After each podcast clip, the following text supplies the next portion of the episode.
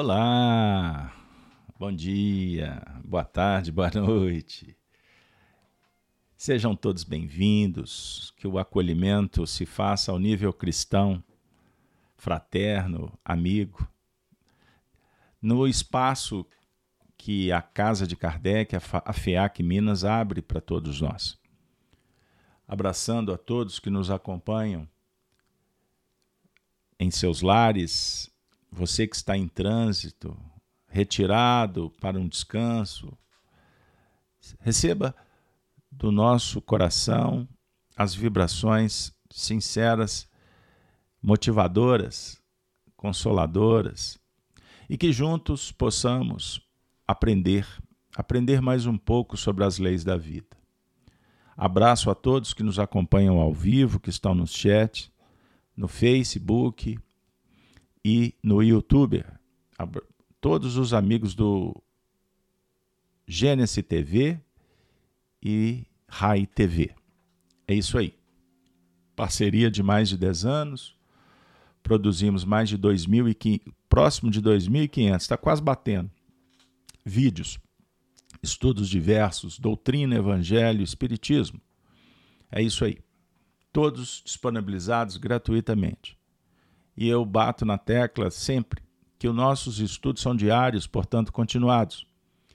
Cada dia uma nova lição. Temos essa parceria com a RAI de alguns programas à noite, como terça-feira transmitimos a reunião pública, direto da FEAC, quarta, Cartas de Paulo, sexta-feira, Chico Live Xavier, às 17 horas, e sábado, às 7 7,27. O que, que vocês acham? O estudo do Apocalipse por Honório. E no canal Gênesis, vocês estão convidados no YouTube, todos os dias, às 7 horas da manhã, a equipe da FEAC, sobre a minha direção, fazemos o programa Gênesis no Lar. Todos os dias, de segunda a sexta-feira, o Evangelho do Coração. Participe conosco, ao vivo ou fica disponibilizado. Sem delongas, o Apocalipse por Honório é uma reprodução de estudos que participamos com Honório Abreu nos anos 2000, na virada. Quando ele propôs, aceitamos e fomos alguns anos estudando o último livro da Bíblia. Lembrando que a gente estudava o Antigo Testamento, o livro Gênesis, com a conotação da evolução à luz do Espiritismo. Pois bem, desde 2015 a gente faz esse trabalho de divulgação desses, dessas experiências. No formato agora 2022, já fizemos 30, hoje completando 32 estudos. E eu estou trazendo originalmente o resumo do que o Honório favoreceu, distribuiu, captando o mundo espiritual, resultado de suas pesquisas um trabalho junto com um grupo que depois se transforma alguns em replicadores. E a ideia é que chegue para você, para que você, se fizer bem, gostar, adote o estudo, o método e vamos em frente. O Apocalipse é um estudo ad eterno, hein? Pois bem, então eu abraço a todos que estão no chat, Marilac, Regina, temos manifestações aqui super legais, como por exemplo, eu achei aqui uma rápida, eu vi é, quem que foi que falou ao Michael, Michael é isso aí. O Michael de Campo Grande está dizendo que tem sete anos que está estudando, estudando conosco. Sete anos, hein, Michael? Uma semana, semana bíblica, hein? Olha que legal. Número sete é o número é o número da evolução. É isso aí. O número 10 é o número da perfeição. Vamos em frente. Pois bem, amigos, semana passada eu mudei um pouco a didática e parece que deu, deu certo, o pessoal gostou. Nós vamos hoje repeti-la. Então, iniciamos o nosso programa. É, a primeira parte, vamos recapitular rapidinho. Semana passada nós trabalhamos o tema O Maná e a Pedra Branca foi uma interpretação feita dos versículos do capítulo 2, 15, 16 e 17. Estão lembrados? Então, trabalhamos valores importantes sob o ponto de vista da pedra como fundamento, o nome como a identidade, o nome crístico como modelo, que configura, que projeta o nosso futuro.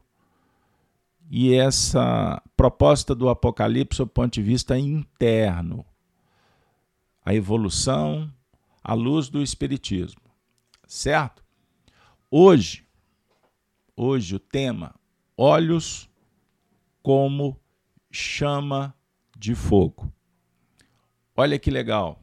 Desafio para nós. Olhos como chama de fogo.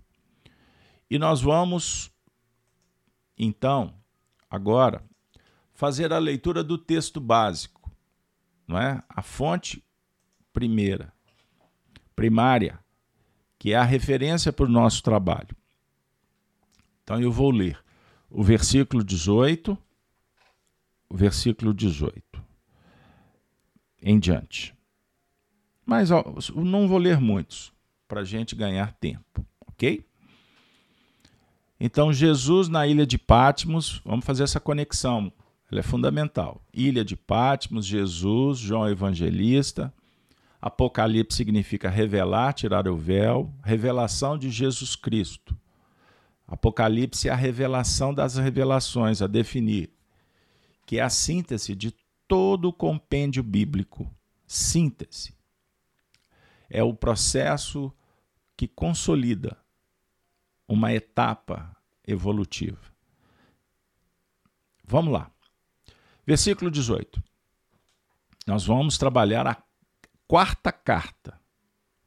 Cada carta tem uma conotação as sete igrejas e hoje vamos iniciar a quarta que, referente, endereçada à igreja de Tiatira. Jesus disse assim para João. Vamos no literal para depois abranger e aprofundar. E ao anjo da igreja de Tiatira escreve: Isto diz o Filho de Deus, que tem seus olhos como chama de fogo, e os pés semelhantes ao latão reluzente. Eu conheço as tuas obras e a tua caridade, e o teu serviço, e a tua fé, e a tua paciência, e que as tuas últimas obras são mais do que as primeiras.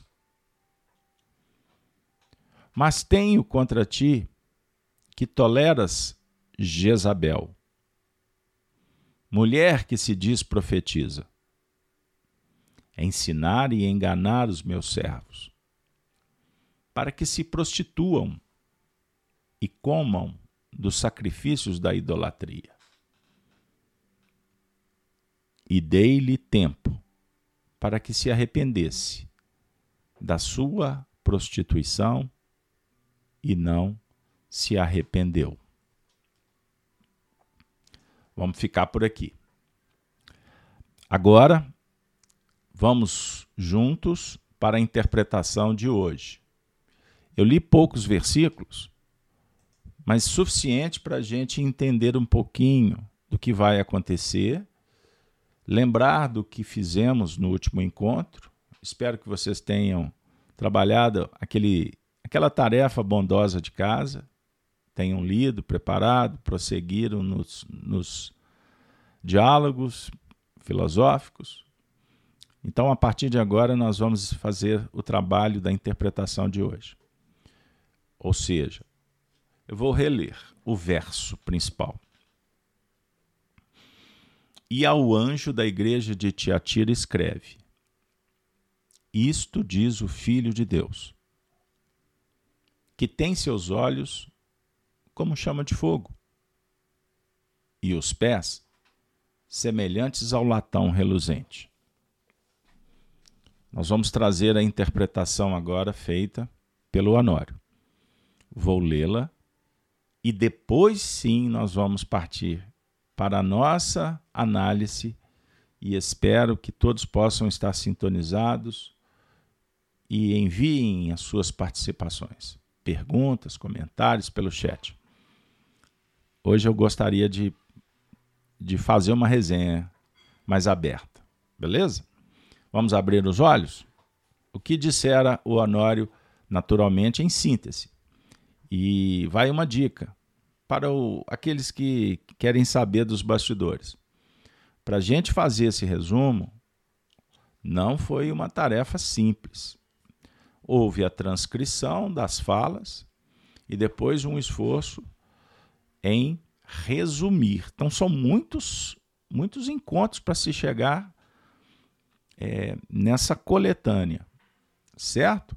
Porque o ambiente não era apenas filosófico, era uma reunião pública de uma hora e meia e atendimentos espirituais, perguntas, inclusive fora do contexto, acontecia e o grupo Emmanuel se transformava não só numa escola, mas numa clínica de recuperação, de tratamento mental e espiritual.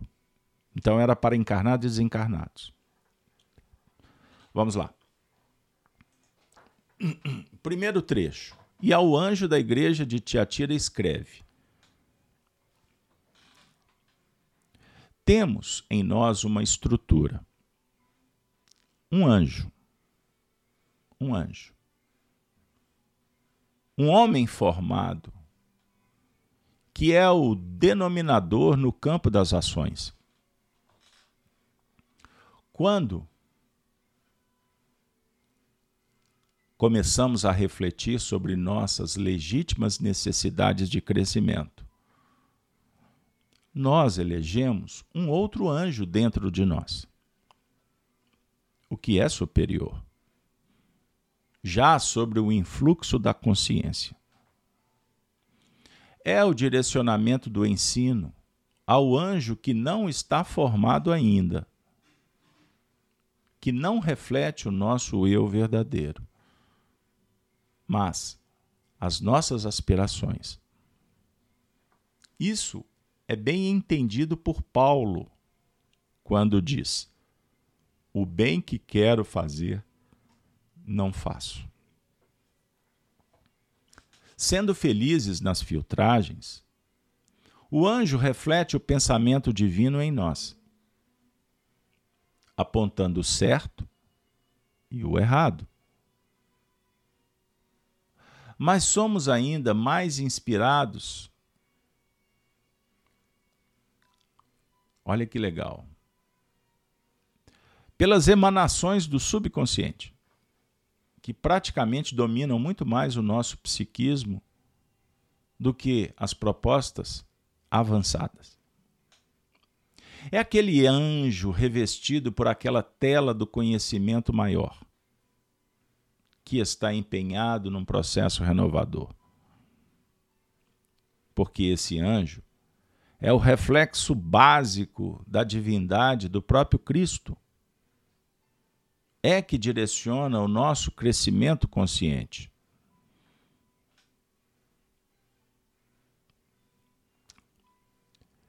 E ao anjo da igreja de Tiatira escreve, continua: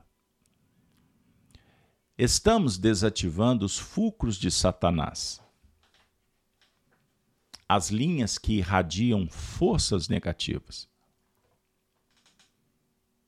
Atendendo aos corações de encarnados e desencarnados, que possivelmente fizemos sofrer ontem,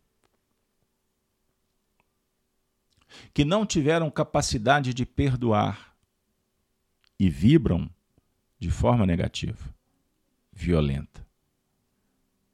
Hoje, não mais podemos fazer o outro sofrer intencionalmente porque o mundo de provas e expiações vai expirar. Vai acabar. Vai mudar. Vai ser substituído. O ano de 2057, uma data citada por Emmanuel, por exemplo, no Pinga Fogo, que faz alusão às profecias de Daniel. Depois eu volto nesse tema. Não representa o ápice, mas a entrada no novo território, no novo tempo, numa nova era. É como se fosse um portal. Limpando o campo, deixando como um deserto para as novas construções. Agora um novo trecho. E ao anjo da igreja de Tiatira escreve: Isto diz o Filho de Deus. A expressão isto diz o Filho de Deus foi interpretada assim. A orientação chega definindo um processo nítido de proposta realizadora. Quando Deus fala pelos profetas, que complicaram o que estavam autorizados a falar, vinculados à retaguarda, à instintividade, nós vamos notar que o Apocalipse é decorrente da palavra do Filho de Deus, do Filho do Homem, pois já há bases práticas no campo operacional. Por isso é que entendemos que o Apocalipse, que foi ditado pelo próprio Cristo, mas não antes de sua mensagem ter sido trazida tinha que ser depois que ele viveu aqui, aqui na Terra. Legou os exemplos, os ensinos, o Evangelho. Tinha que ser depois. Porque a autoridade não decorre apenas do argumento. É condição integrante de um processo que a razão homologa e que os olhos percebe, perceberam de maneira bem concreta e direta. O Filho do Homem se expressa em um sentido de realização, ainda. O Filho de Deus sugere para nós a manifestação concreta do pensamento divino. O Filho do Homem é aquele em elaboração. O Filho de Deus é o que já está elaborado. Temos caracteres que estão elaborados e prontos, que definem a nossa índole. Temos outros que são decorrentes de uma formação de valores, valores novos, que são as que são que são as propostas do Filho de Deus dentro de mim. Agora, o Filho do Homem é a dinâmica para se alcançar o Filho de Deus. Porque para ser filho de Deus, por eleição, temos que circular nas faixas tangíveis do universo. Logo, o Filho de Deus e Filho do homem se aproximam. Só que o Filho de Deus é o Filho do homem no terreno da luta. Então é aquele que nascesse dele mesmo.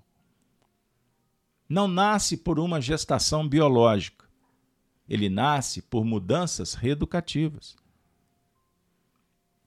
O Filho de Deus é o Filho do homem na sua plenitude e integração. E ao anjo da igreja de Tiatira escreve isto, diz o Filho de Deus, que tem seus olhos como chama de fogo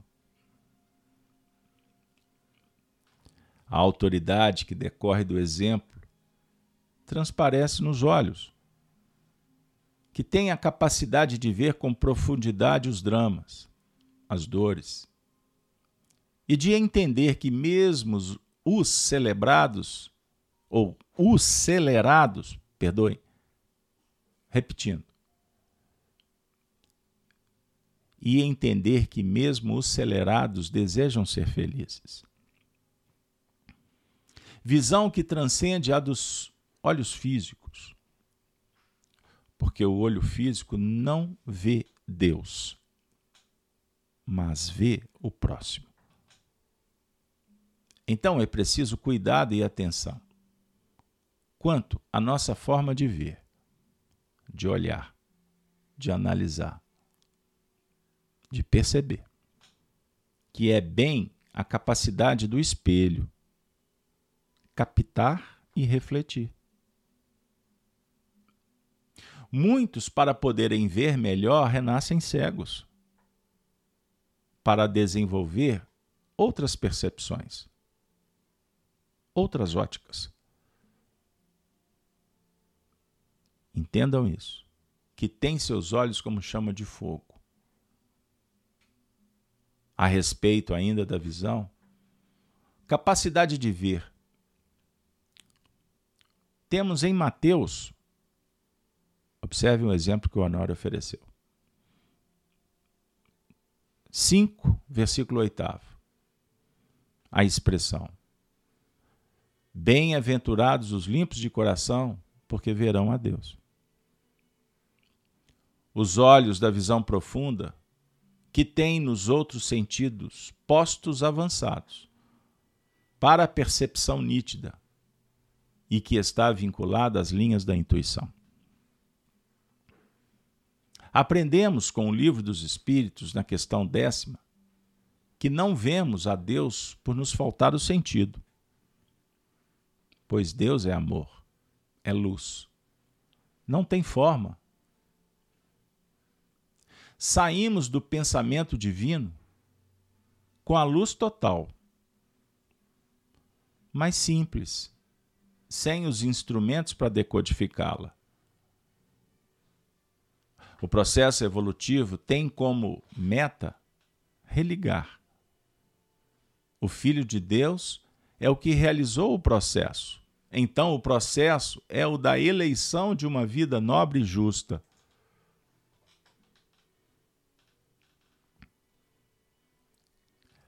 E, o, e ao anjo da igreja de Tiatira escreve: Isto diz o Filho de Deus,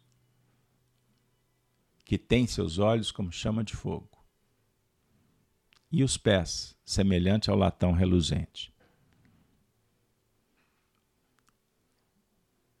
Os pés simbolizam as bases. Já referenciado no estudo anterior, no Apocalipse 1,15. Temos o mineral transformado em metal, sugerindo a segurança das bases.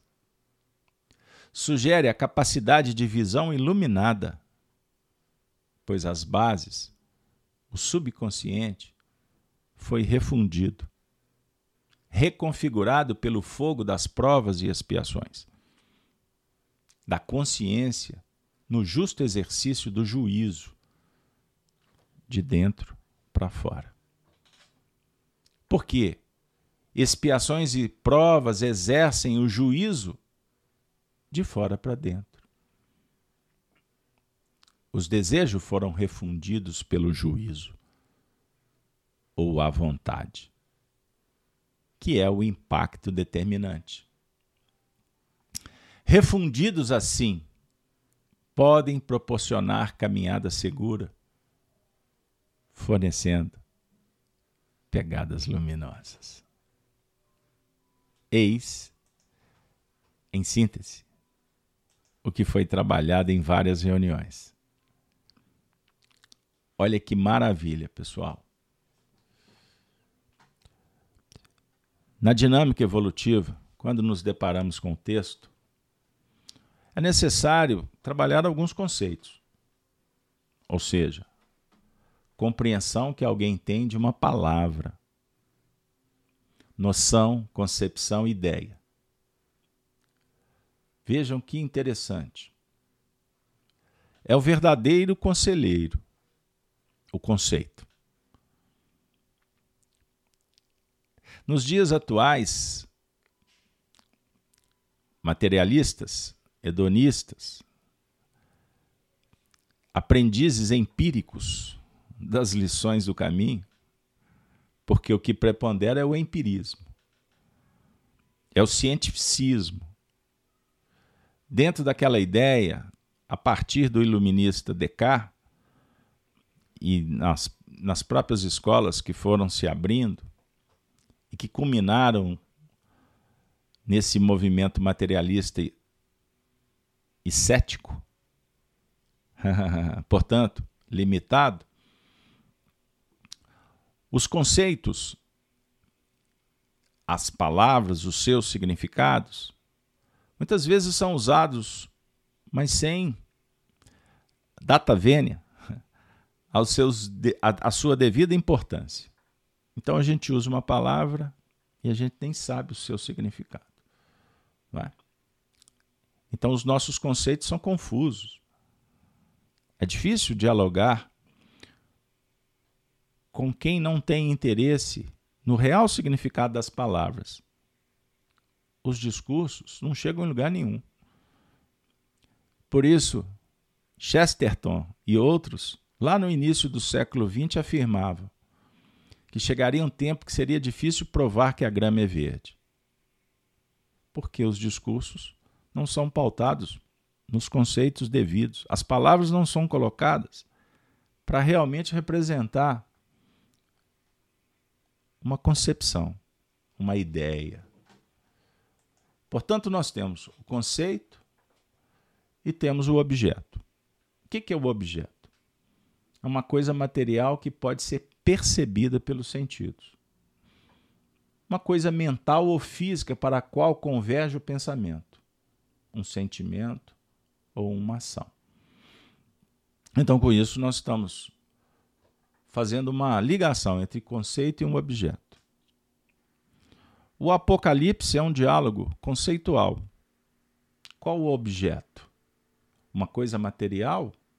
Não. Primeiramente, um, algo espiritual, mental, transcendente, metafísico, como queira. E que tem sentido quando esse objeto também é tratado ao nível de uma representação material, prática. Entendam isso. Porque senão a gente vai ficar só no conceito, só no plano das ideias. Compreenderam? Então veja bem. O que, que é a ideia? Vamos pensar? Vamos refletir?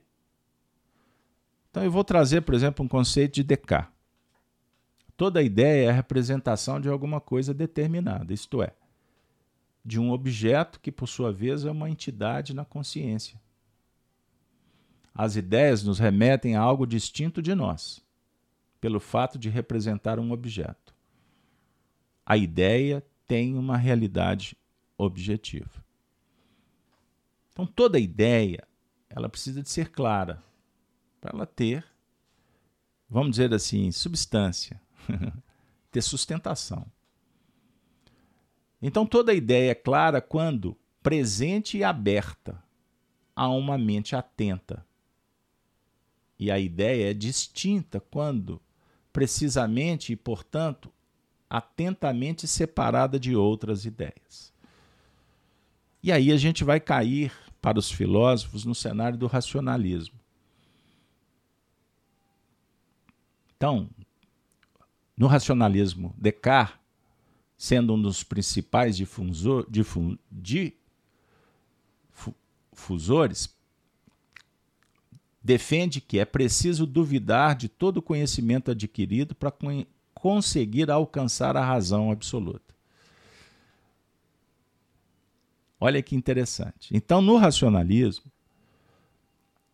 o conhecimento é adquirido por meio da razão, sem que haja a participação dos sentidos. Olha que interessante. Então surge as ideias cartesianas. De onde que surge a era Cartésios? Ah, e aí tudo começa. Não vou demandar tempo. Não vou tomar a atenção de vocês nesse sentido. Dentro dessa dinâmica filosófica, nós vamos chegar no Espiritismo, que tem um diálogo com o racionalismo. Mas ele não se prende apenas no conhecimento adquirido apenas pelo plano da razão.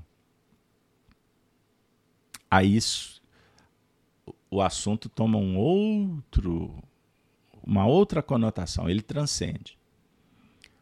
Porque o o conhecimento também dialoga com a intuição, com a nossa relação com o que está para além. Então, o Espiritismo é um degrau, é uma alavanca, é uma ponte que nos eleva para padrões que vão nos auxiliar a definir que o céu é o limite. Nós vamos passear pelo inimaginável.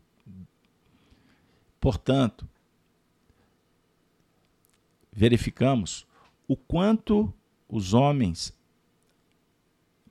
precisam ainda galgar, caminhar bastante.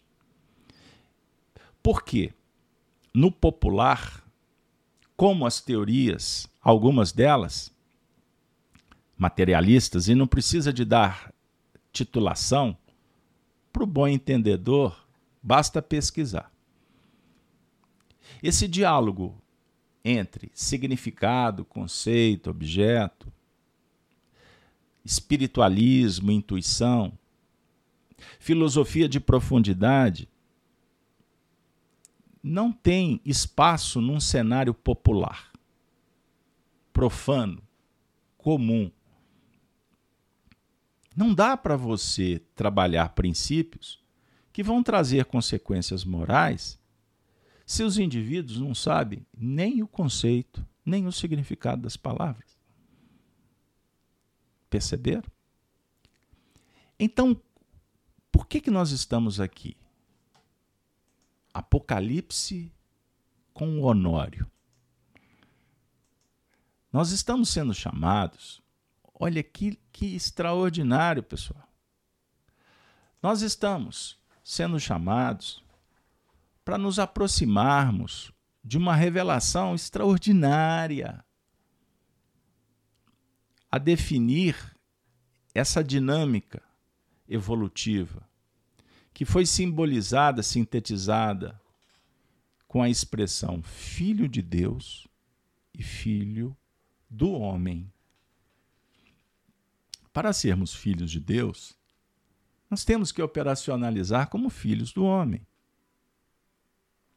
Na dinâmica de conceitos, de ideias, de objetos para se alcançar os objetivos. Sair da filosofia e descer os ideais para um plano relacional. E caminhar na direção da verdade. A verdade absoluta é em Deus, não na ciência dos homens. E muito menos pela opinião dos homens. pelo senso comum, pior ainda. E muito menos dentro daquelas teorias que existe um pensamento coletivo. Não. Pensamento é individual.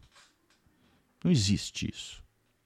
Correntes de pensamento significa que está havendo uma emissão a partir de uma base em que os pensamentos possam ser semelhantes ou estarem numa uma direção. Mas o pensamento ele é pessoal, intransferível e incomparável. Porque ele é único. Você é um. Você é único. E nós, caminhando dentro desse cenário apocalíptico, estamos sendo forjados para ter olhos como uma chama de fogo. Então o próprio tema já é desafiador. E o Honório racionalizou, teorizou, filosofou, substancializou ou consubstancializou, ou seja, pegou uma substância, transformou fez de um limão uma limonada.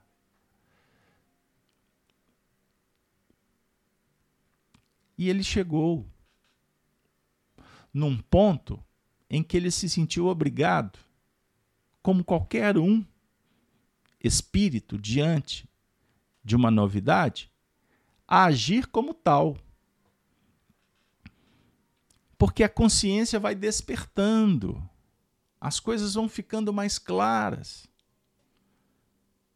E, naturalmente, há um desejo honesto, sincero, de aplicar, de mudar, de substituir, batalhar para qualificar a vida.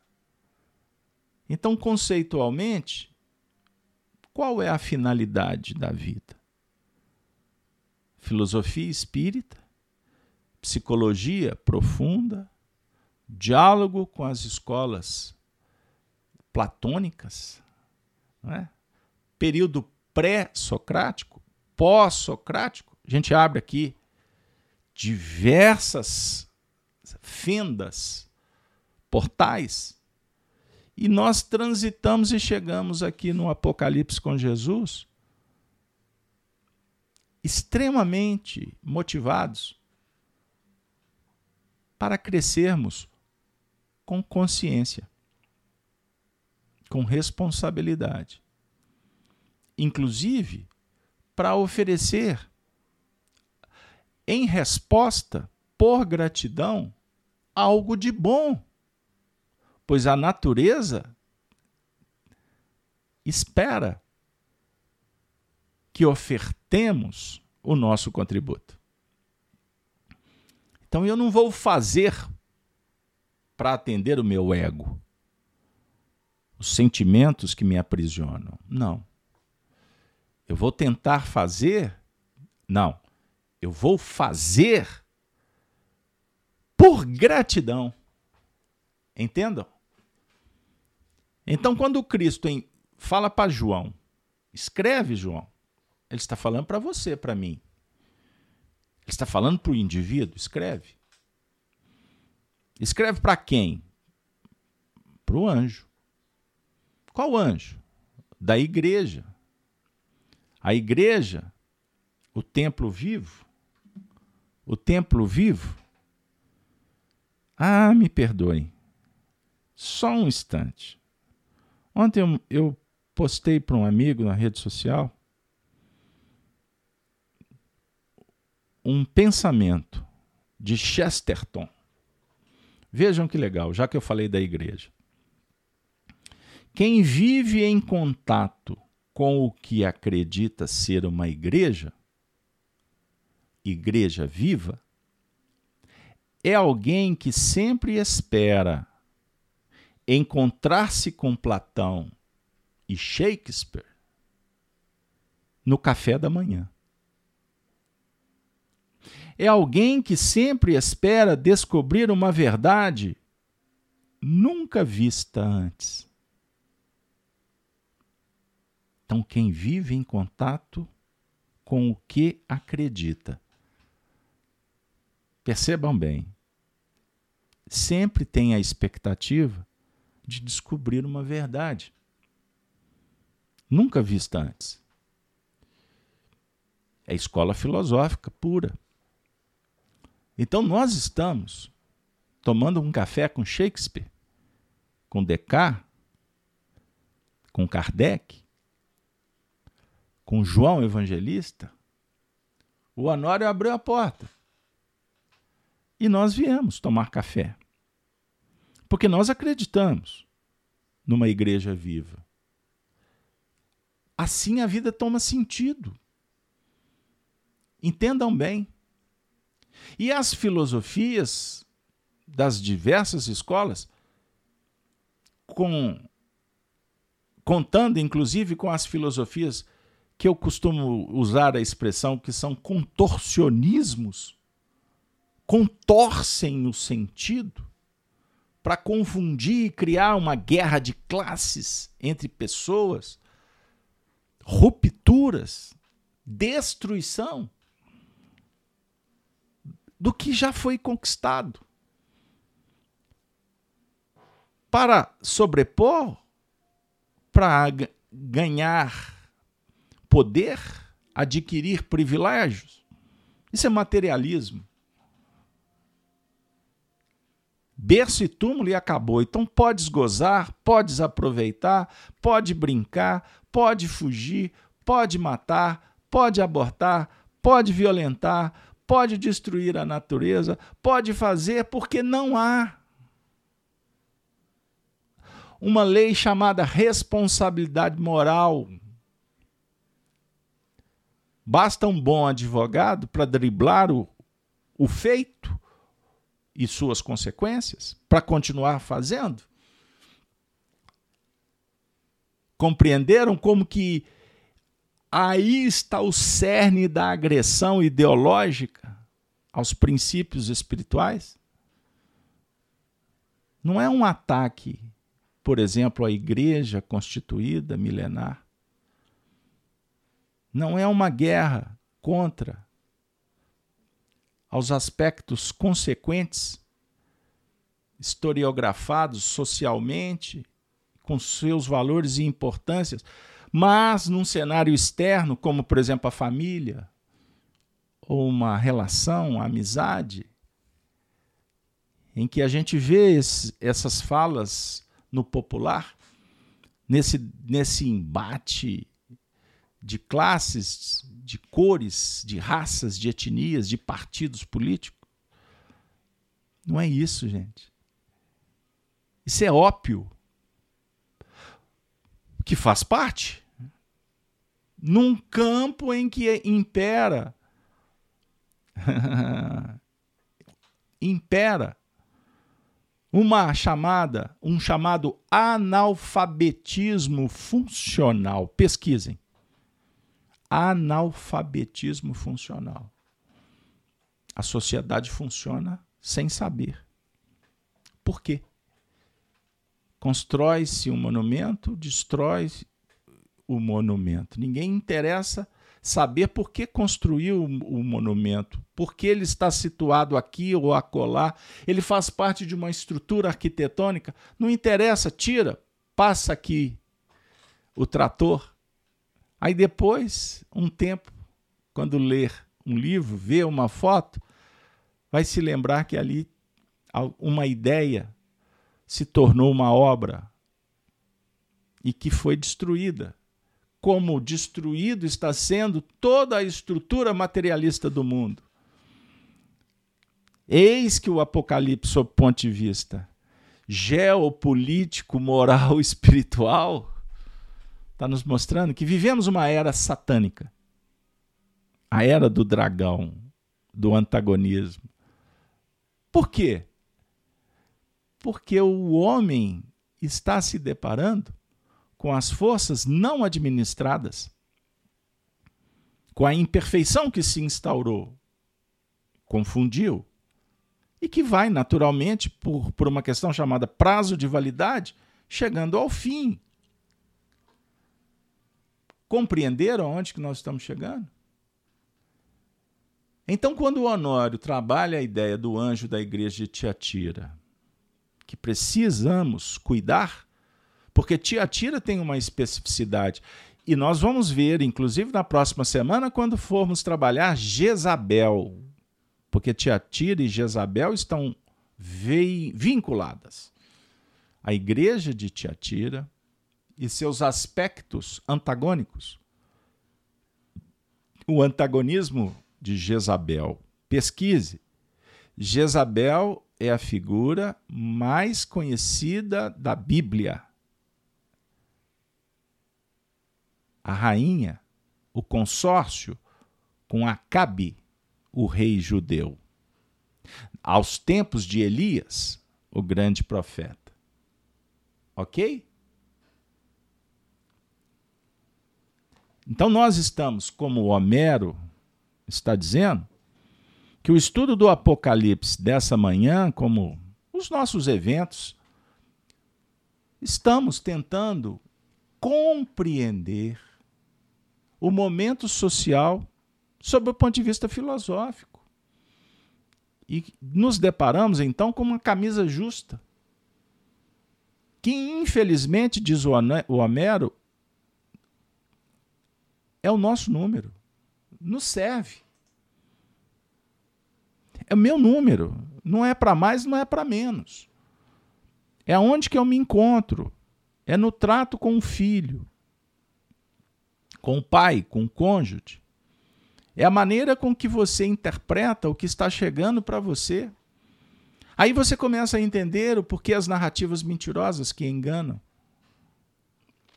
O cenário materialista, você apertar um player, abrir um painel do que está acontecendo no mundo, qual é a realidade?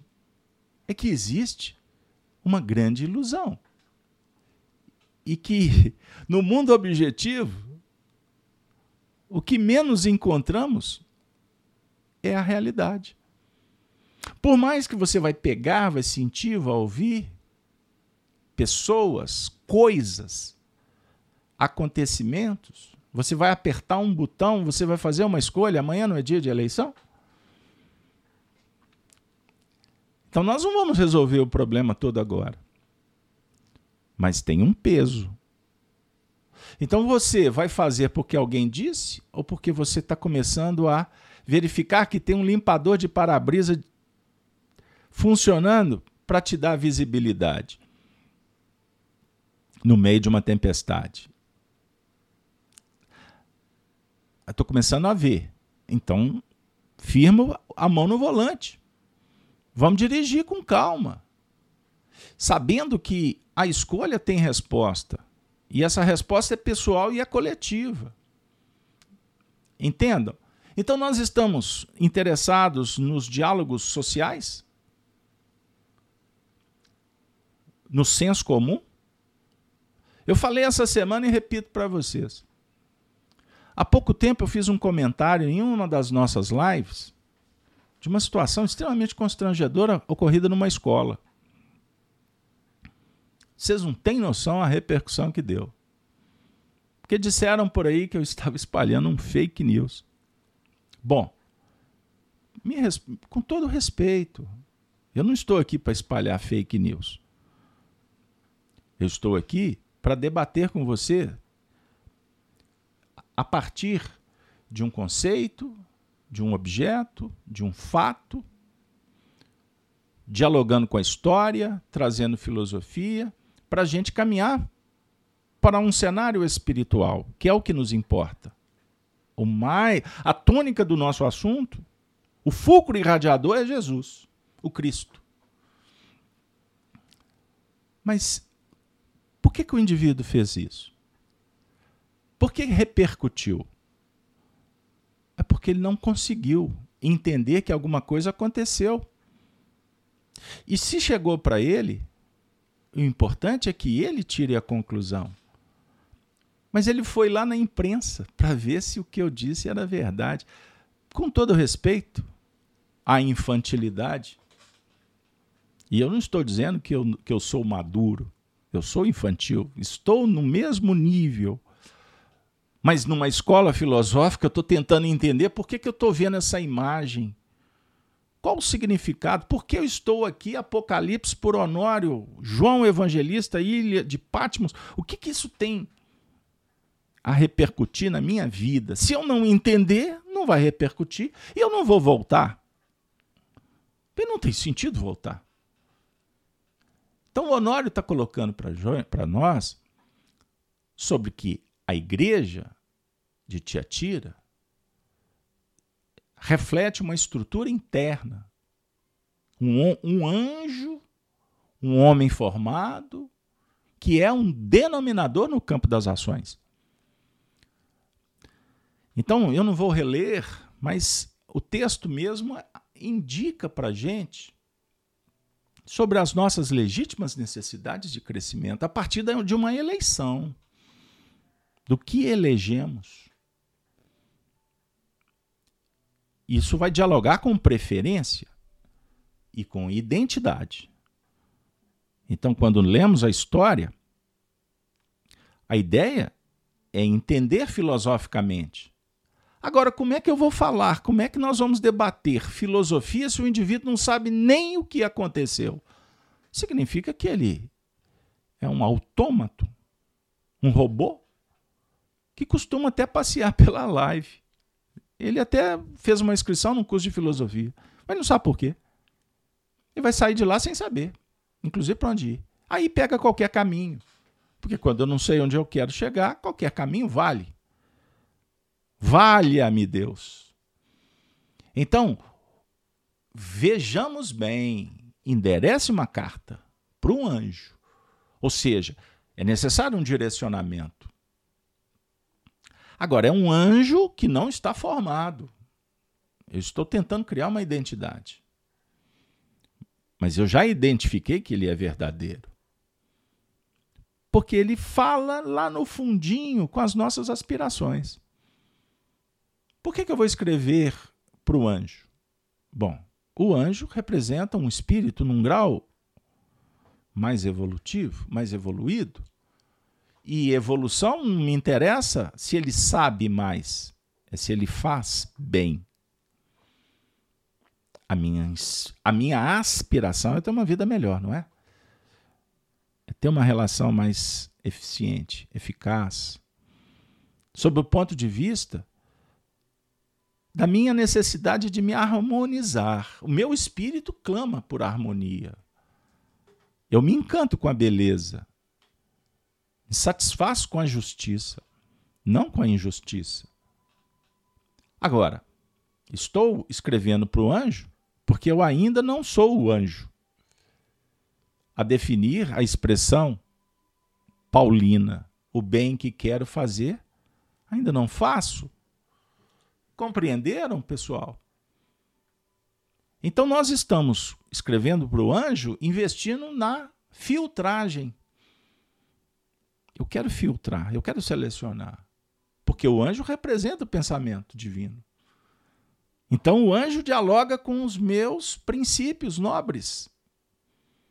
Então, se eu estou sendo forjado no materialismo para estar distante desses princípios, algo me informa. Alguma coisa me dá um toque que não anda bem. Com isso, brota na minha intimidade o discernimento. No livro dos Espíritos, Kardec pergunta sobre a moral. O que é moral? Regra do bem viver. Isso é indiscutível. Regra do bem viver é inegociável mas é sobre o ponto de vista pessoal. Quando extrapola, que afeta o outro, o social, existem as regras, existem leis que foram escritas ao longo dos tempos e que, por mais que nos dias estranhos atuais os próprios representantes rasgam essas leis, inclusive com ódio no olhar, perseguição, privilégio, corrupção, tudo isso acontece no mundo inteiro. Mas isso não me compete. Eu não tenho jurisdição sobre o outro. Então, o, o meu interesse no Apocalipse é escrever uma carta para um anjo, e esse anjo é o anjo que representa todos os meus anseios, projetos, de uma vida melhor e ser uma pessoa melhor. E eu já descobri, por isso eu estou no Apocalipse, que para me ser melhor, a minha vida deve ser pautada no bem, no bem comum, no bem, no bem para mim, no bem para todos. Então o anjo representa aquele revestimento de um conhecimento maior. Não só o conhecimento intelectual, eu acabei de dizer, é a sabedoria, é o conhecimento transcendente, que consegue ver o que uma grande maioria não vê. Mas para você ter esse conhecimento, você tem que se desvincular da massa. Eu não quero mais assistir televisão. Eu, tô, eu sempre tenho usado, aliás, sempre não, eu tenho usado ultimamente a questão da televisão, porque ela representa os veículos de comunicação do mundo materialista. Então existe um interesse. Esse interesse dominante, porque ele tem recurso, tem poder, tem dinheiro. Aí ele contrata uma classe, especialistas, e estes vão contar para todo mundo quais são os objetivos, não, o móvel usado por aqueles para se chegar em algum, algum ponto. E a maioria não sabe qual é a ideia que está na base e para onde eles estão sendo levados. Então surge recursos como o entretenimento, ou então as narrativas dramáticas, escatológicas, sombrias, que impactam para dominar, o indivíduo se entrega e ele passa a ser, então, aquele que o mecanismo de consumo e manipulado, grande parte dos homens nascem, renascem, desencarnam, sem saber quem são. E isso se repete muitas vezes, muitas vezes, até que o indivíduo cai em si, conforme a parábola do filho pródigo. Não existe coletividade que cai em si. Então, todas as discussões sociais, na verdade, estão debatendo desfocado da causa principal que faz o móvel, que é o indivíduo. Por isso, no sistema dominador, a ideia é que o indivíduo não tenha individualidade, que ele não pense por si, que ele não esteja convocado a conhecer o que realmente dá sentido à vida. Assim manipula, assim domina. E o indivíduo, sem, veja bem, sem entender de onde veio e muito menos para onde vai, ele passa uma encarnação inteira comendo, bebendo, gozando, sofrendo, entristecido, abandonando, sendo abandonado e etc, etc, até que chega um ponto em que a doença se instaura. A doença física, a doença mental. Por que o indivíduo chega na condição de sabotar o próprio projeto? Por que o alto índice de suicídio?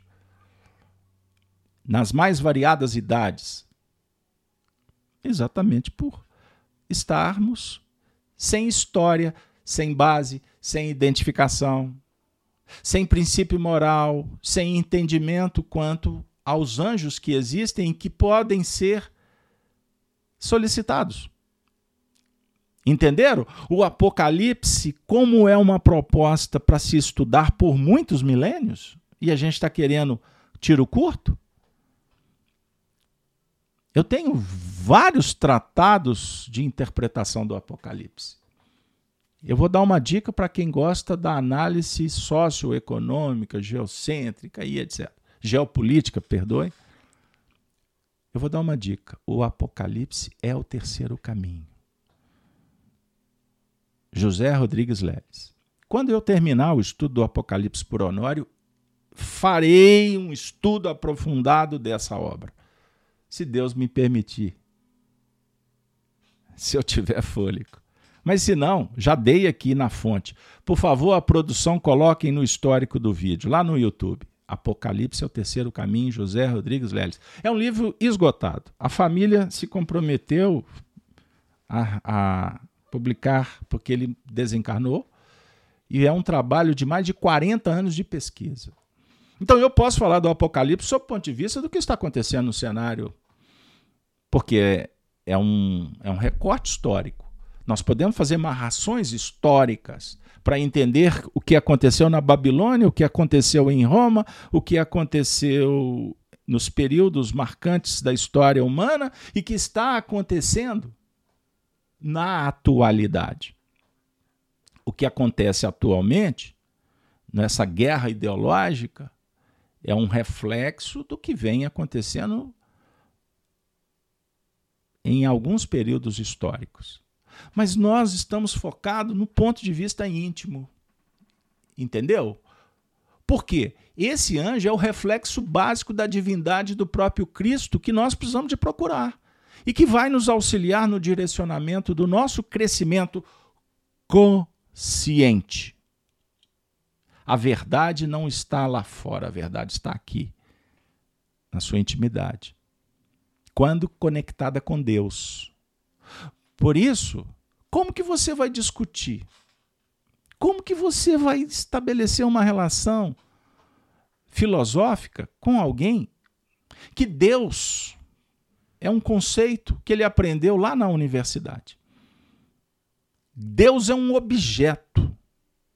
Deus, numa visão religiosa, é isso, isso, isso. Então, quem conceituou, conceituou com uma visão materialista. E isso é que é pregado na história. Entendam bem. Porque Deus, você não tem como conceituar. Primeiro, porque nos falta sentido para entender. Mas nós poder, podemos sentir a presença de Deus. E racionalmente é a causa primária de todas as coisas. E como causa primária de todas as coisas, ele é o início de tudo. E é o fim, porque ele é eterno. Ele é imaterial.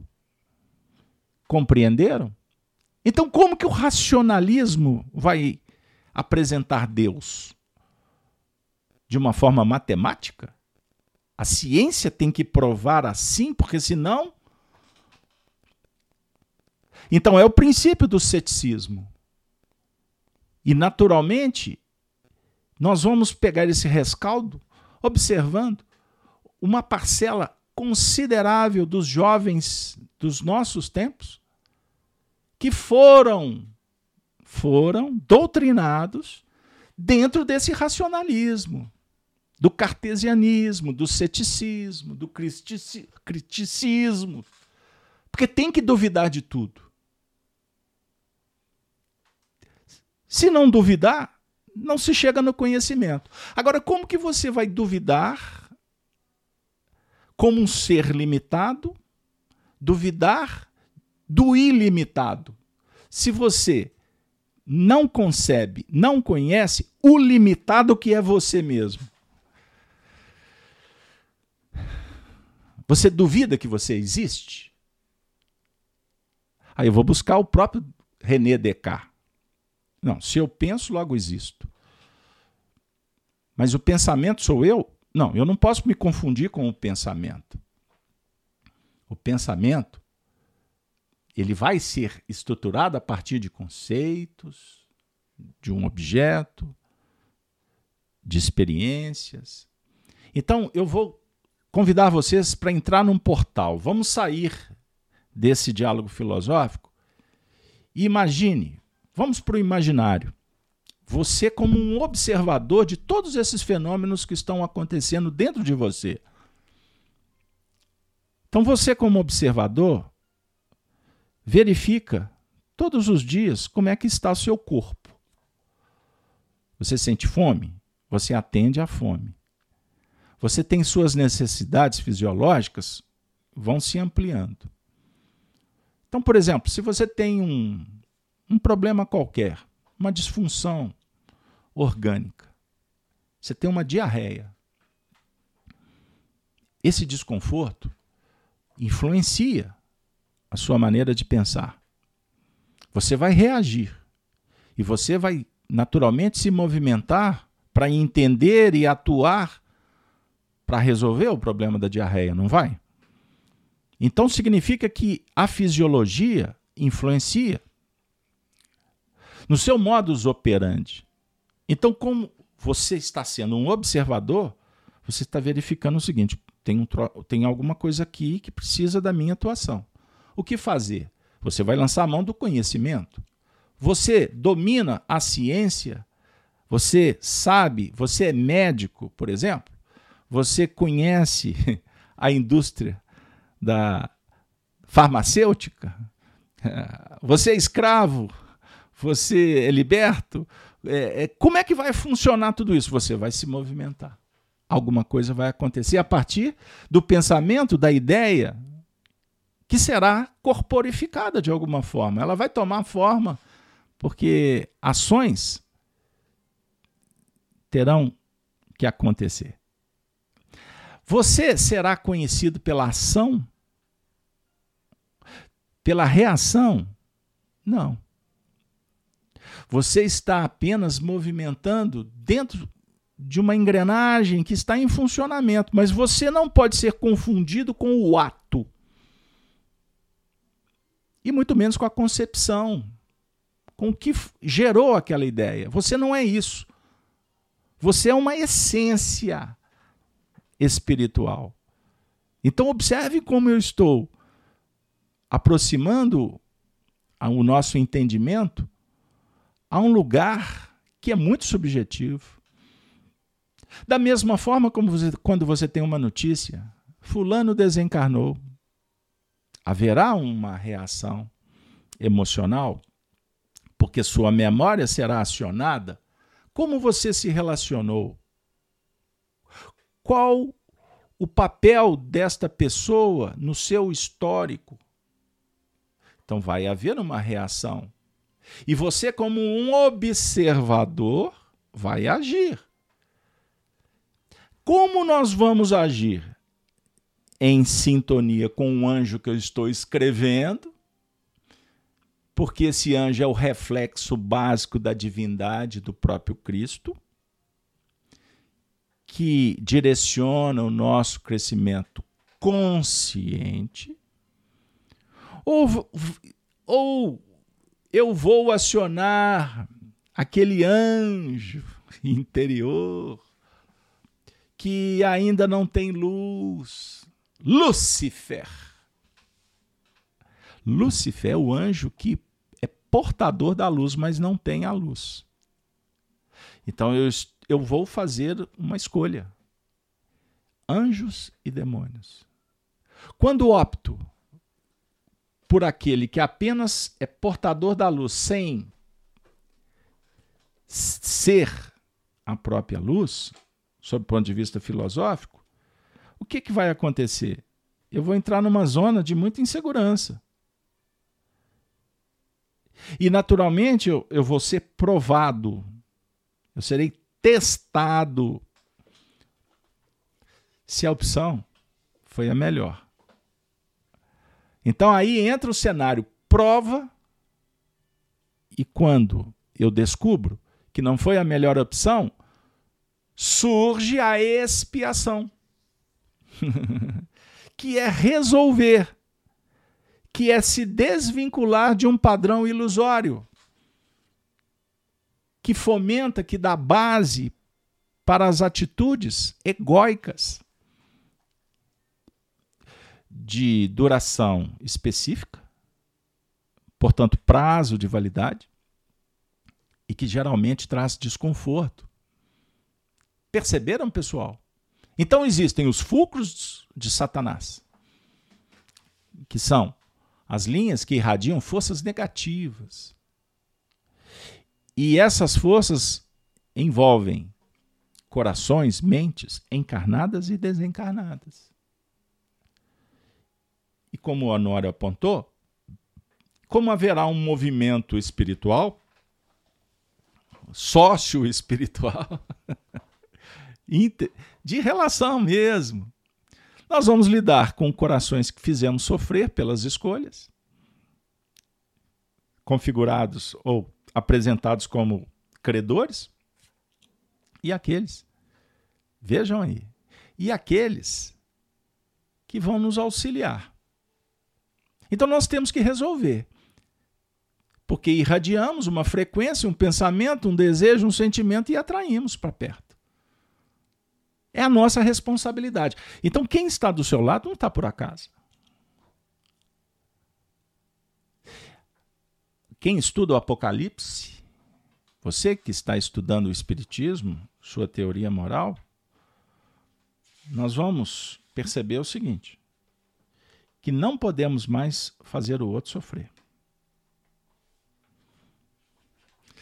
Porque Allan Kardec, no livro O Céu e o Inferno, segundo o Espiritismo, apresenta a teoria robusta da moral cristã espírita.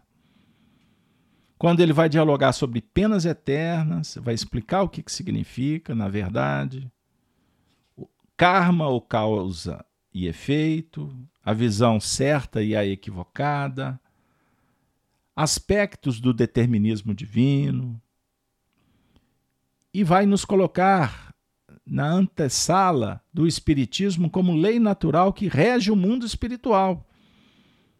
A partir da concessão da liberdade da vontade e a moral, autônoma ou heteronoma, para fazer umas conexões kantianas no que Kant tem de bom, porque nem tudo. Então, o que que seja, o que que é a causa de um sofrimento? É a imperfeição. Condição de espírito egoísta e orgulhoso. E o efeito? O sofrimento inerente.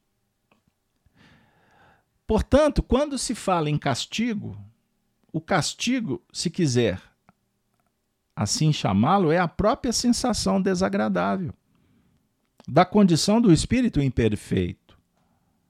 Pois, afirma Kardec, toda imperfeição, assim como toda falta dela promanada, traz consigo o próprio castigo nas consequências naturais e inevitáveis.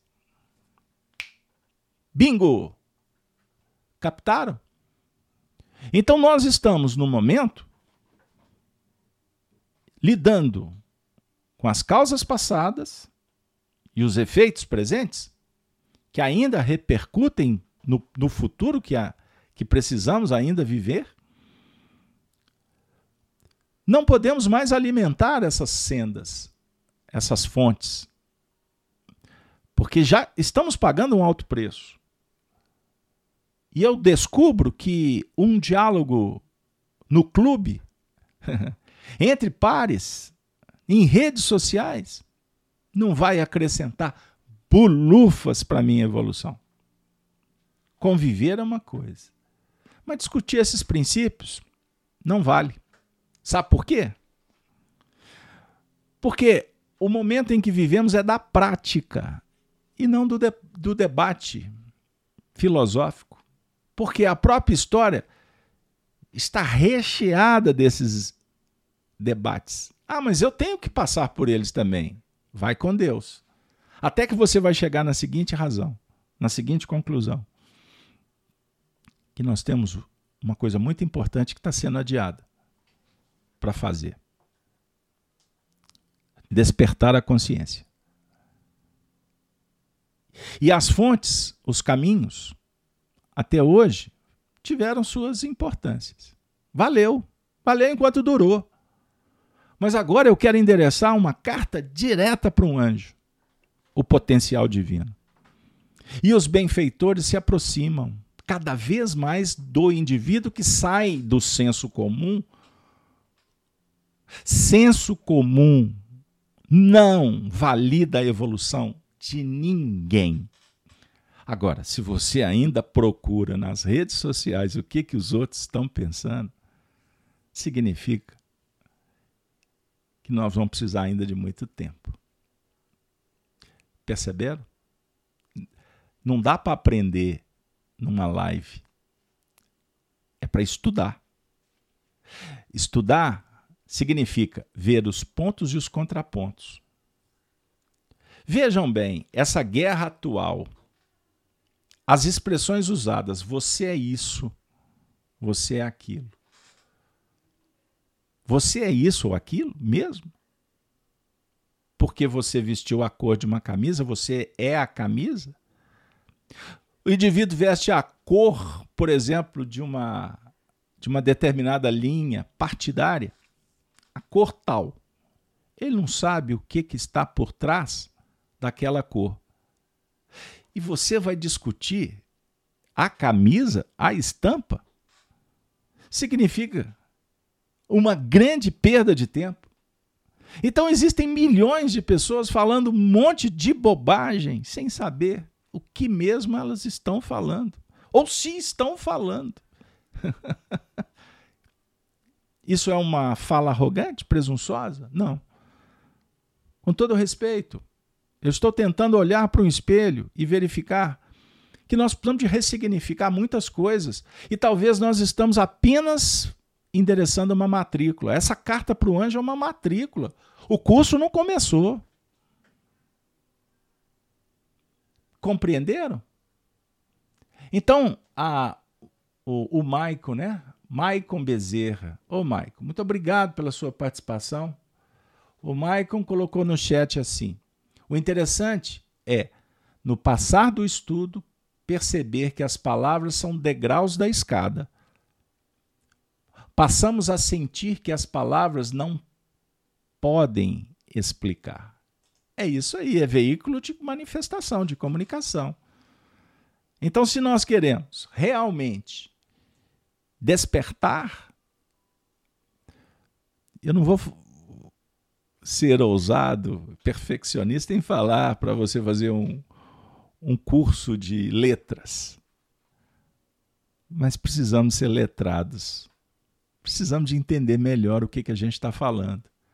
Porque quando a gente começa a entender um pouco o sentido das palavras, elas passam a ter uma outra conotação. E elas vão sendo base para a gente estruturar um discurso mais elaborado, mais consciente. Perceberam? Então a gente vê muito nos dias atuais, e eu fico muito feliz, esse movimento do Brasil, investir a, a, a bandeira do Brasil, né? voltar a acreditar no Brasil, ser patriota, essas, esses papos todos que a gente tem visto por aí. Muito legal. Mas ser patriota pode ser que a gente comece. A, a, o grande lance seria valorizar primeiro a nossa língua. Entender melhor esse recurso que a providência divina colocou nas nossas mãos. Porque através da língua a gente vai aprender a falar melhor, a dialogar de uma forma mais nobre, não erudita, não estou entrando nos excessos, mas a erudição moral. Compreenderam? Então, Marluce, você está falando que a nossa bandeira oferece uma reflexão? Sim. Agora, Marluce, vou te dar uma dica, tá? Descobertas assim históricas. As cores da nossa bandeira, verde não está representando mata, amarelo não está representando ouro, quando a gente pensa assim, nós estamos no popular evasivo do que realmente a história indica. Compreender? O verde é a tradição portuguesa. É são os feitos heróicos de uma nação. Os pais do Brasil, as mães do Brasil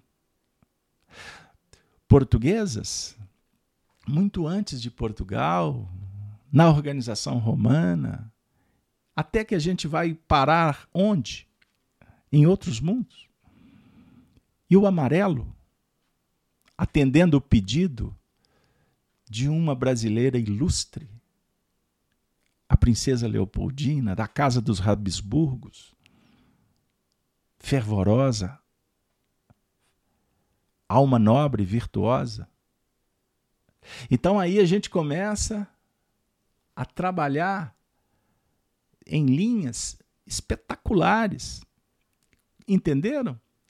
Aí, se o amarelo e o verde são tratados dessa forma, eles não vão ser confundidos com o uniforme de um time de futebol então, o sentimento, o amor ao Brasil, ele não, não pode ser simplesmente limitado a torcer pela seleção brasileira.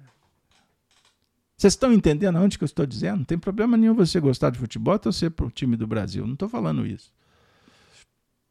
Mas não, nós não podemos ser vulgares, medíocres, superficiais. Mas se eu não conheço a história do Brasil, a não ser aquelas que foram narradas pelos positivistas, que fizeram de tudo para emporcalhar a história real dos grandes heróis desse país, se eu não tenho essa informação, como a maioria não tem, não dá para você dialogar sobre princípios. Então fica um discurso muito superficial em falar sobre virtude, sobre pátria, sobre família. Se eu não estou entendendo qual a real importância da família, qual a real importância dos valores históricos, filosóficos, da religião na nossa vida. Esse sentimento que nos aproxima do Cristo, que vai modelando todo esse universo interior.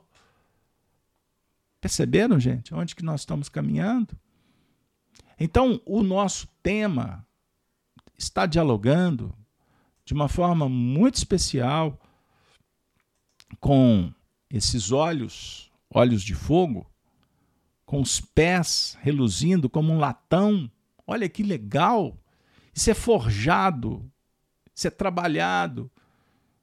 O Filho de Deus, o Filho do homem.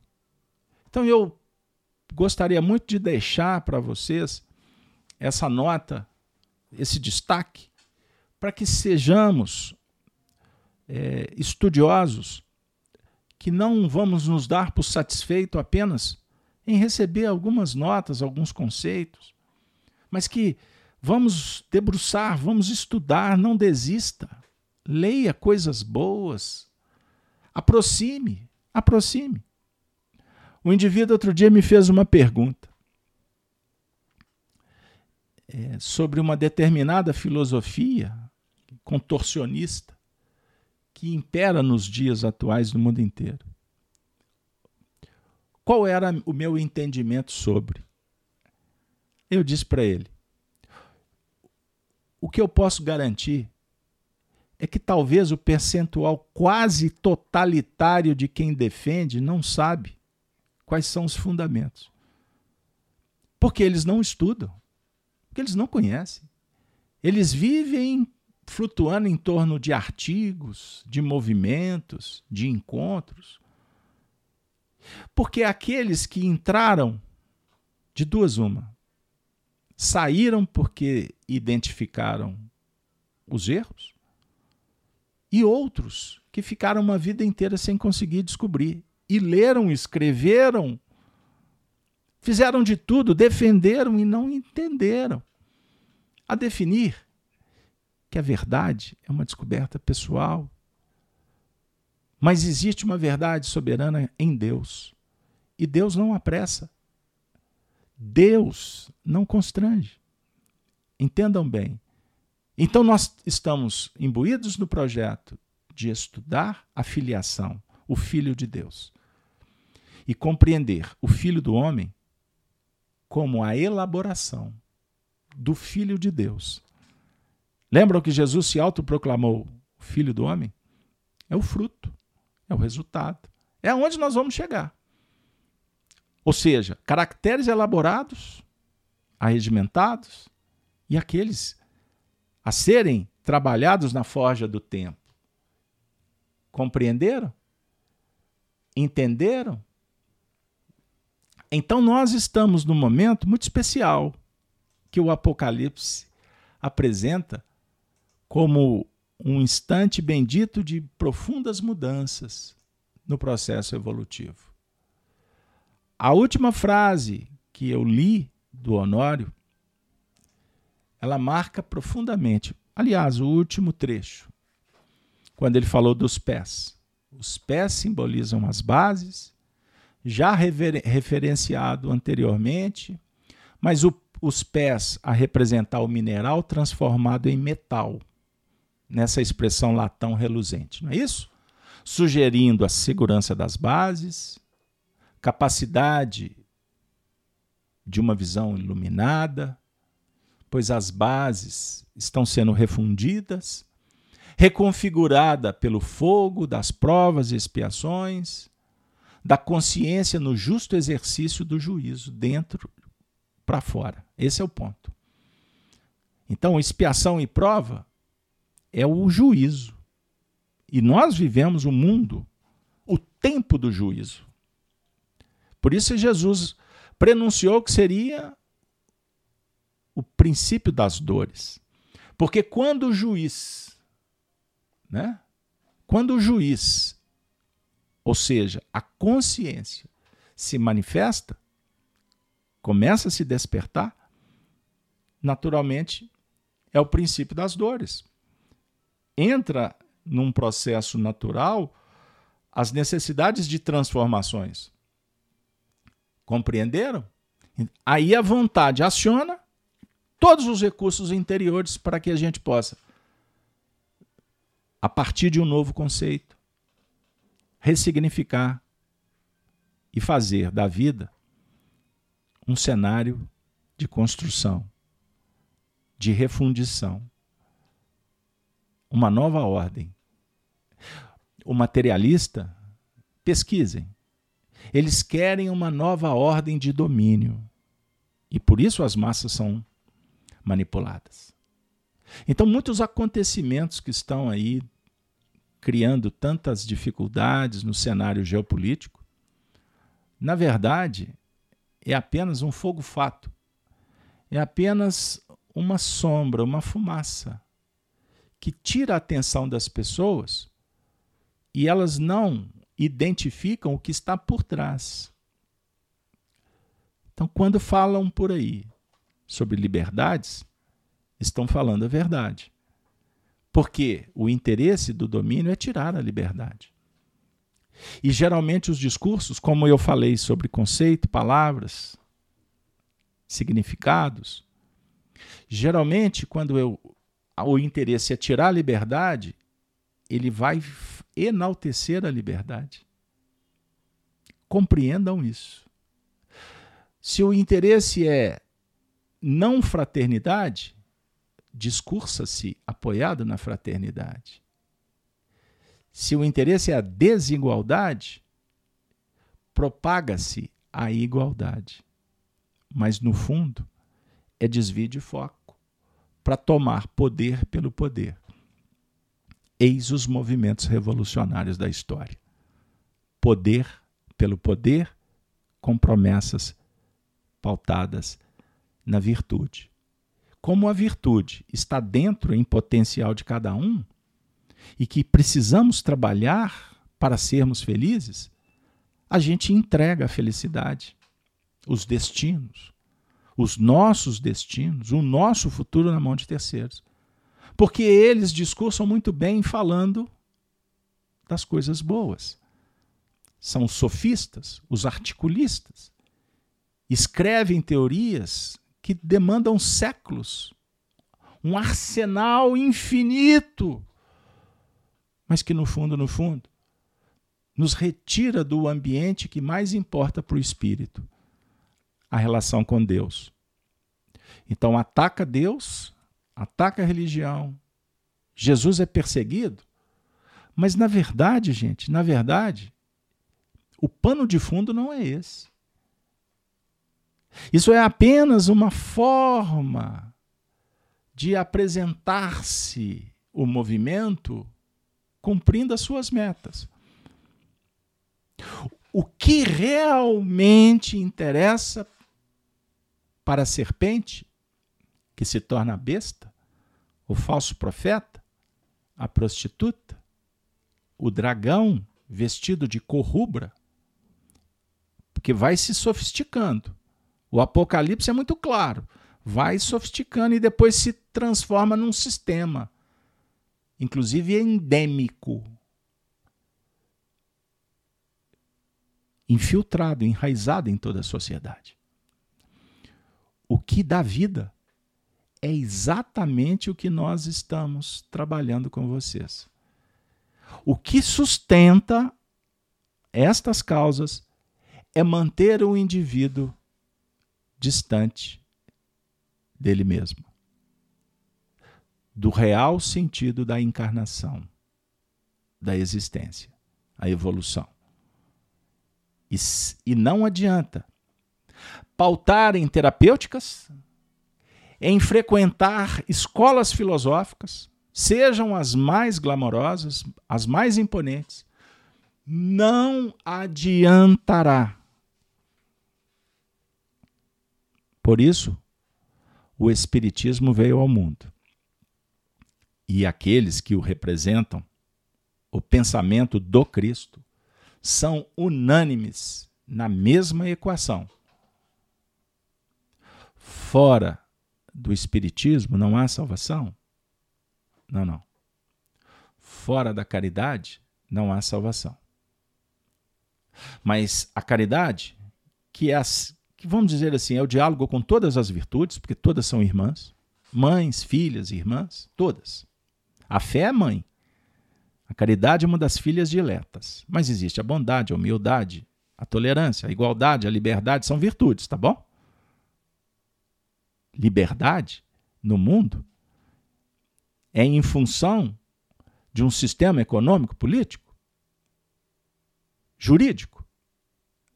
Não. Com todo respeito, data vênia, estamos falando da liberdade do ponto de vista da virtude. Jesus não está dialogando, falando que liberdade, conhecimento, liberdade, ele não está falando no ambiente lá de fora. Porque se nós estivermos presos, trancafiados, doentes por dentro, não adianta te dar um passaporte para você viajar para Marte. Você não consegue sair na porta da sua casa. Compreenderam que eu estou com, trabalhando com vocês?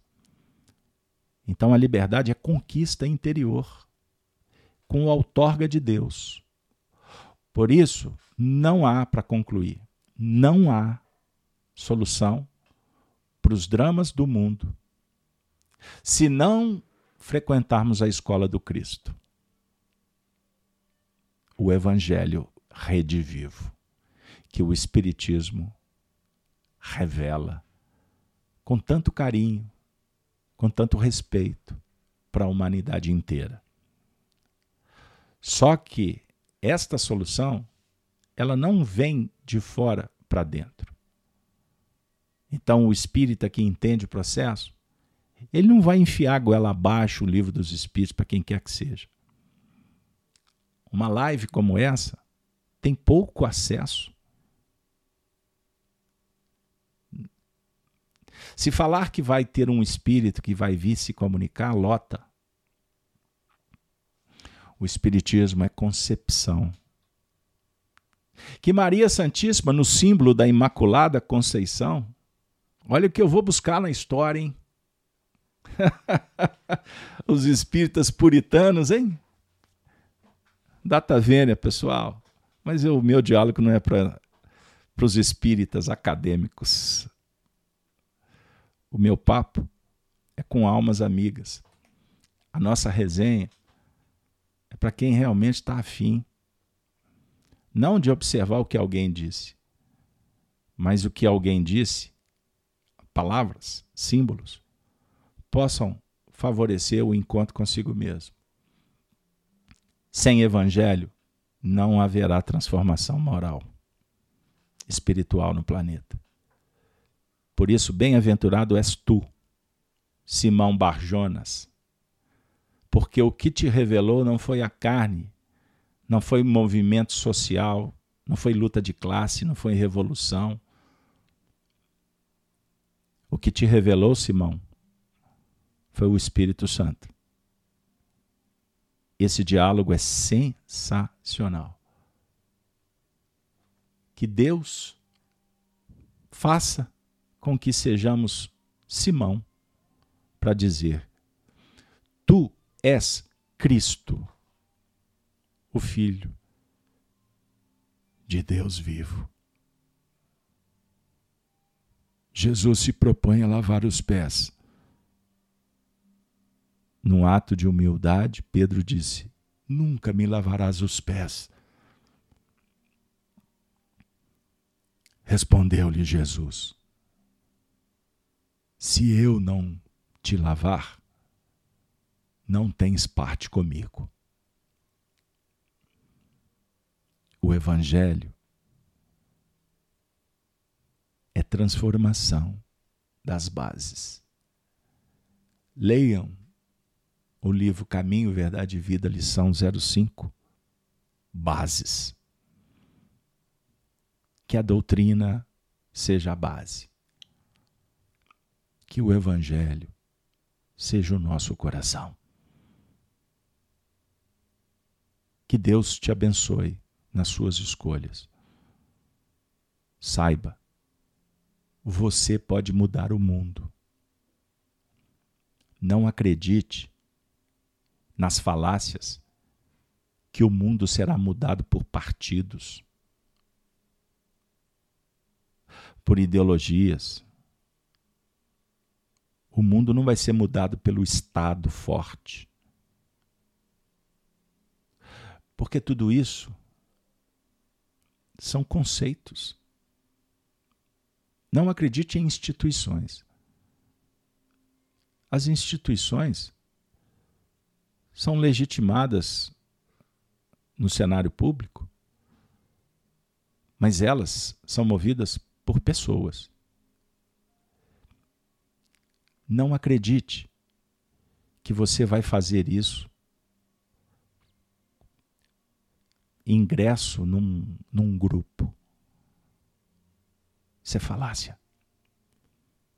O mundo social é feito por indivíduos, por pessoas. O que as pessoas escolhem e fazem, isso resulta, essa ação repercute, mas são pessoas. Simão Pedro entendeu isso e fez a sua parte. Ninguém fez igual Pedro. Ninguém pode fazer o que você vai fazer. O que você fez, ninguém vai fazer igual. Portanto, guarde essa mensagem, são nove e sete da manhã. Faça diferente. Mas primeiro, você precisa de pensar diferente. E quem pensa diferente faz toda a diferença no universo. Deus conosco. Até a próxima semana, com o tema Jezabel, mulher que se diz profetiza. Muito obrigado de coração. Mais uma vez peço desculpas Certa feita, alguém me disse assim: Carlos Alberto, suas lives são muito longas. Eu disse: é porque eu tenho dificuldade de aprender rápido. Eu preciso de mais um pouquinho de tempo. E eu não estou interessado em resultados empíricos, práticos, na matéria. Apocalipse é tirar o véu para a eternidade. Sem perder a didática, sem exagerar, por certo, mas eu gostaria de endereçar esse carinhoso bilhete para o seu coração. Nós não vamos progredir a toque de caixa. Que Deus nos inspire para que a gente possa seguir com segurança, com saúde, no que for possível, para prosperar sobre o ponto de vista da imortalidade. Que Deus esteja com vocês nesse final de semana. Não esqueçam, amanhã é um dia de um dever e de um direito. O direito de escolher, mas também o dever de atender à consciência, aos valores, às virtudes. Que Deus abençoe o nosso Brasil. Ave Cristo. Ave Cristo. Ave Cristo. Até a próxima.